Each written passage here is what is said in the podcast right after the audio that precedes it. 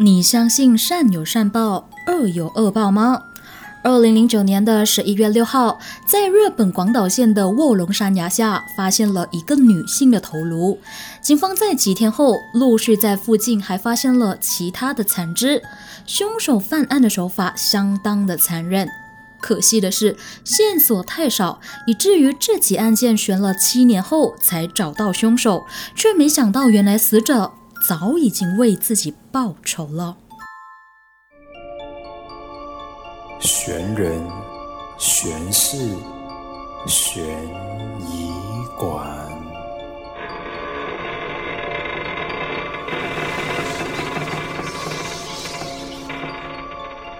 欢迎来到玄人玄事悬疑馆，我是馆主卡门。今天要和大家分享的这起案件呢，我个人是觉得还蛮恐怖的，又悬又恐怖。恐怖的是呢，除了凶手残忍的行凶手法之外呢，还有一个非常诡异、非常悬的地方。到底是什么案件呢？它就是发生在日本岛根县的女大生分尸案。你可能会说，哎。又是分尸案，和第三集的内容有什么不同呢？不同的是，凶手除了肢解尸体之外呢，还掏空了死者的内脏，手法可以说是史无前例的残忍，所以就轰动了全日本。那日本警方也花了七年的时间去调查这宗悬案，最后才发现，凶手原来早已经获得了他的报应。到底是什么一回事呢？现在就带你回到案发的当年去。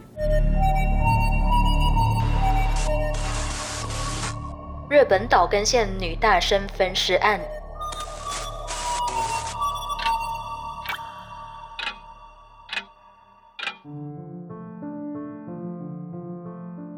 故事发生在二零零九年，日本香川县一对老夫妻匆匆忙忙地跑到附近的警局报案，说他们有一个在岛根县念大学的十九岁女儿平冈都失踪了一段时间，他们怎么联络都联络不上她，所以就希望日本的警方可以帮忙他们去寻找他们的女儿。而与此同时呢，就在他们报案后的几天内，也就是二零零九年的十一月六号，一名男子就到了广岛县的卧龙山去采菇，本来他是想说趁着香菇的季节多采一些，但是没有想到的是，香菇还没采到。就先发现了一颗人头，当场吓都吓死了，马上匆匆忙忙的跑下山去报警。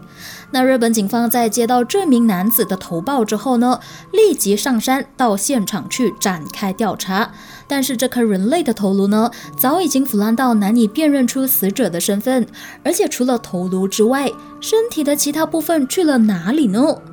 经过警方的搜寻后，才发现。死者的其他残肢分别都散落在这座山中的其他地方，包括隔天在入口处发现的左大腿骨，然后又在十一月八号的时候，在发现头颅的附近找到了没有四肢，而且器官都被掏空的身体。隔天又在另一个地方找到死者的左脚踝，一直到十一月十九号，也就是搜寻行动进行了大约十三天后，警方在动物的排泄物中找到了死者的指甲和骨块。这些支离破碎的尸块经过 DNA 的比对后呢，证实就是已经失踪一段时间，也就是香川县那对老夫妻的女儿平冈都。由于凶手行凶的手法真的是过于残忍，所以据说呢，当时就连负责这起案件的搜查员和警方都不敢直视平冈都的遗体。他们甚至在第一时间还提出了平冈都是在山上遇到了猛兽而被杀害的猜想。因为刚刚有提到嘛，他们在山中动物的排泄物中呢，发现了死者的一些人体残骸，所以就猜想说，会不会是动物做的呢？因为他们实在难以想象的说，这种这么残忍的分尸方式会是人类干的。不过，这个猜想很快就被打破了。士官法医在验尸的时候呢，就确认了这是人类做的，而不是动物。而根据验尸的结果呢，日本警方就推断出几个可能性，当中就包括了。第一，他们推断死者死亡的时间是在二零零九年的十月二十六号到三十一号之间。第二，根据尸体被切割和毁坏的程度来看，很有可能是被很尖锐的刀所破坏的。第三，死因很有可能是被凶手掐死后再分尸。第四，死者平冈多在被带到卧龙山前就已经死亡了，所以发现死者头颅和残肢的卧龙山可能不是第一案发现场。第五，死者平冈多的遗体有很多地方都有被外力压损的痕迹，像是第一个被发现的头颅有被殴打和践踏过的伤痕。第六，死者的遗体表面有被人烧过的痕迹，然后大腿骨也有被利刀割下的痕迹，所以警方不排除凶手有将死者一部分的尸体吃掉的可能性，因为还有其他的残肢是还没有找到的。而最后，也就是第七，是最最最最可怕的。就是平冈都死后呢，内脏被人掏空了，那其中的生殖器官和乳房都被人切割带走，所以警方怀疑平冈都在生前很有可能被强奸过，而凶手为了避免精液被警方采集并且检验到，所以才将生殖器官和乳房都一并的割下带走，手法可以说是真的非常非常的残忍。而最离奇的还是，当时日本媒体呢就有新闻报道平冈都遇害的这起案件。那在现场转播的片段中，竟然出现了一段疑似一名女性凄厉的哭喊声，说道：“真的好痛啊！为什么偏偏是我？”足足长达五秒，所以令这起案件一时间引起了不少的恐慌，甚至感到不寒而栗。那也有人指出呢，在影片中出现的那把女生声音太清晰了，所以就质疑说，影片似乎是有被后期加工的嫌疑。那听到这里，我相信你一定会很好奇是怎样的一段声音片段。那我在这里呢，就播出一小段来给大家听听，说，诶，是不是真的有一把女生的声音出现呢？所以大家注意喽，来喽。広島県北広島町の我流山の林道の入り口です。好，我们再听一次。広島県北広島町の我流山の林道の入り口です。有听到吗？没有听到的朋友也没有关系，或者是说你有兴趣想要看那段影片的话，可以到我们的水泥馆 Instagram museum underscore mysteries 去看。我有在影片中标记了那个声音出现的时间点，所以大家可以去看看或者听听说，诶。 到底是真的这么悬吗？在弃尸的现场录制到的呢，还是是说被人后期加工进去的呢？那大家也可以在我们的 Instagram 看到更多关于这起案件的图片和文字的整理，可以帮助你了解更多。好，回到这起案件，到底死者是怎么遇害的呢？是交到了坏朋友，还是说遇到了变态的跟踪狂？那日本警方呢，在刚开始的时候呢，就先从平冈都交友不慎的方向去追查，但是却没有发现任何有利的线索。因为平冈都的生活圈子都很健康，在高中毕业后就离开了父母，独自搬到岛根县那里去念大学，而且学业成绩优秀，交友的范围都离不开同学或者是社团的人，也没有交往的对象，所以就排除了交友不慎而遇害的这一个原因。那剩下的线索就是平冈都在生前上班地点的最后身影。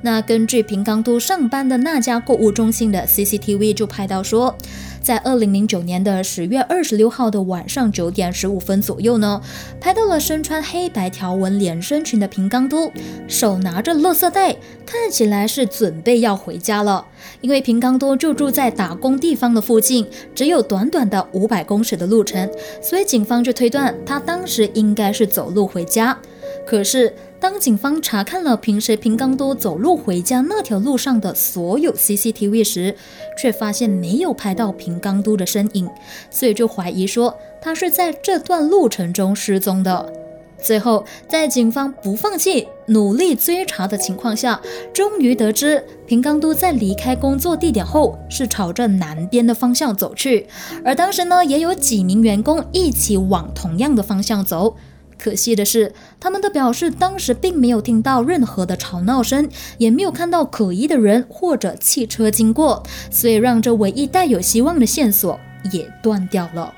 而让人感到最遗憾的是，虽然找到了死者的遗体碎块，但是能够用来查出凶手的相关证据，也只有残留在他遗体上的乙烯碎片。经过警方的调查后呢，查出那些是用来包装电话簿的塑料袋碎片，流通于日本广岛县内至少五个城市中，涉及如此大的一个范围，所以就增加了调查的难度。而这一查。七年就这样过去了，直到七年后，也就是二零一六年，这起悬了好几年的恐怖分尸案才看见破案的曙光。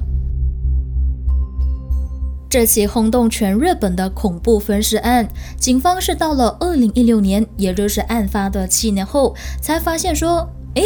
他们忽略了强奸和性犯罪的这个调查方向。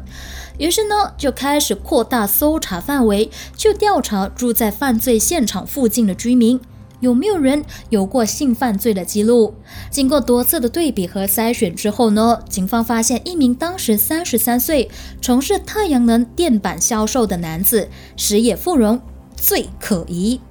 警方甚至还调查到，嫌犯石野富荣在案发现场附近工作。认识他的人都说他长得蛮帅的，平时和人相处的时候呢，也十分的有礼貌。学生时期学习也很认真，成绩也非常的不错，并且还拥有柔道黑带的资格。简单来说，这名嫌犯就是一个文武双全的人生胜利组。但是。正所谓人不可貌相，虽然说这名嫌犯有着看起来非常正面而且光鲜亮丽的外表，可是背地里的他呢，却是一名犯案累累、拥有超多前科的人。根据警方的记录显示呢，二零零四年的他就曾经用刀威胁过女性，并且进行性骚扰，而之后呢，他也犯下了至少三起类似性骚扰的案件，所以被判入狱三年又六个月。二零零九年出狱之后呢，就回到了他的故乡，并且在案发现场附近的太阳能电板公司里工作。另外，警方还透露，他们查到石野富荣的汽车曾经在二零零九年的十月二十六号，也就是死者平冈都失踪当晚到隔天的凌晨，曾经出现过在尸体发现地点附近的道路上。更关键的是，警方从嫌犯弟弟的手上收到了关键性的证据，也就是一部数码相机和一个 USB。经过了复原的技术，警方就将原本已经被删除的五十七张照片一一复原回来。这五十七张照片当中呢，都记录了平冈都被杀害的整个过程，当中就包括了死者被捆绑倒在嫌疑犯家里浴室的画面，还有死者颈上被勒过的伤口特写照，嫌犯自己的脚、杀人的菜刀，以及死者头颅被砍下前后的样子。与此同时呢，警方也确定了第一犯罪现场就是嫌犯家里的浴室。根据这些照片来看呢，警方就开始推测说，在案发当晚，嫌犯就先绑架了刚下班的平冈都，之后呢，再把他带回自己家里的浴室去勒死他，并且用菜刀将尸体肢解，最后才再到卧龙山去丢弃，并且烧坏尸体，企图呢要毁尸灭迹来掩盖他的罪行。最让人感到心寒的还是，凶手居然把整个犯罪的过程都拍下来了，感觉就像是电影里面那些变态的狂魔在犯案的时候，都喜欢拿一些东西来当纪念品之类的。而这名恐怖冷血的杀手呢，就选择把整个过程都拍下来。由于证据确凿，所以警方马上以杀人、毁坏尸体以及遗弃尸体的罪名向检察厅报告这起事件。最后，法院判处嫌犯石野富荣不起诉处分。是的，你没听错，我也没有讲错，的确是不起诉处分。因为凶手石野富人这个人，早就在案发当年，也就是死者平冈都尸体被发现的两天后，因为车祸而死亡了。那据了解呢，凶手当时就驾着车载着妈妈离开岛根县，但是不知道为什么忽然就撞上了旁边的护栏而起火，整辆车呢瞬间遭到大火无情的吞食，而他和妈妈也因为来不及下车逃生而当场被烧死。由于凶手死亡的时间和死者平冈多被发现的日期太过于接近，所以日本就有不少的网友就认为说，诶。说不定就是平冈都的冤魂找他报仇去了，可惜的就是连累了同车的母亲。那另外，据当地的媒体报道指出呢，基于凶手石野富荣在处理和肢解尸体的整个过程都非常的复杂，然后再加上警方并没有进一步的透露更详细的案情，像是说之前他们推测死者生前有可能遭到强奸，还有这是死者被掏空的内脏到底去了哪里呢？他是怎么失踪的？到现在都没有一个很确实的说法。那也有人质疑说，凶手可能不止石野富荣一个人，说不定背后还牵涉到贩卖人体器官等等的犯罪行为。随着凶手意外的离世，也为这起悬了七年的案件增添了更多的悬疑色彩。再加上日本媒体在现场转播的新闻中呢，出现女生哀嚎的声音，还有就是凶手死亡的时间，都巧合的令人毛骨悚然。而至于真相到底是什么呢？现在就已经无从考察了，也许就只有凶手一个人知道了。那回到前面，在精彩节录那里问大家的一个问题：你相信善有善报，恶有恶报的这一个因果循环吗？那在西方呢，也有一句对应的话说：“Karma is a bitch”，说的就是你出得来混，总得要还的。那我是相信上天呢，绝对不会亏待认真生活还有善待别人的人的。那至于为什么我们常常就会说：“哎呀。”他人这么好，怎么就遭遇这么不好的事情呢？或者是说，哎呀，他的人这么坏，上天怎么对他这么好呢？正所谓万般带不走，唯有业随身。也就是说，一个人做过的坏事呢，永远都会跟随着他的，怎么抛都抛不开。就像凶手那样，